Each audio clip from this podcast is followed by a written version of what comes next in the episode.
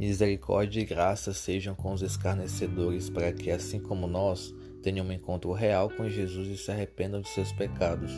A respeito destes, Pedro escreveu em sua segunda carta: Tendo em conta, antes de tudo, que nos últimos dias dirão escarnecedores com seus escárnios, andando segundo as suas próprias paixões. 2 Pedro, capítulo 3, versículo 3.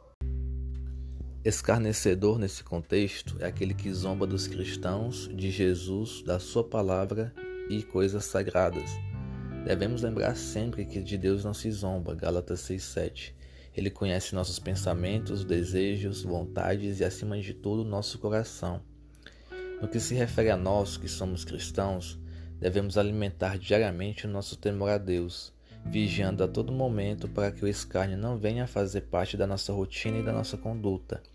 E no que tange aos descrentes, que nós sejamos piedosos para com eles, não julgando suas atitudes, mas entendendo que eles não conhecem as Escrituras e Deus verdadeiramente e que por isso vivem no engano, de acordo com as suas paixões, e que necessitam tanto de misericórdia quanto nós. Por acaso ou não, Outro dia vi um vídeo de uma moça que estava em uma rede social zombando dos cristãos.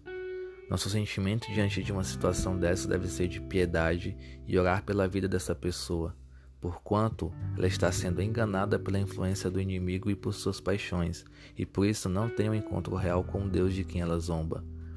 Porém, a Bíblia diz que aquilo que o homem semear, isso também colherá. Gálatas 6:7b. Ainda que Deus seja misericordioso e a sua graça incalculável, ele continua sendo justo. O seu amor não anula a sua justiça e por isso, mesmo com arrependimento e o perdão pelo pecado, Deus permite que os frutos podres do escárnio e de todos os pecados sejam colhidos. O inimigo que influencia a pecar é o mesmo que aponta o dedo acusando. Deus é o juiz, Jesus é o fiel intercessor. E nós, o que devemos fazer diante dessa situação?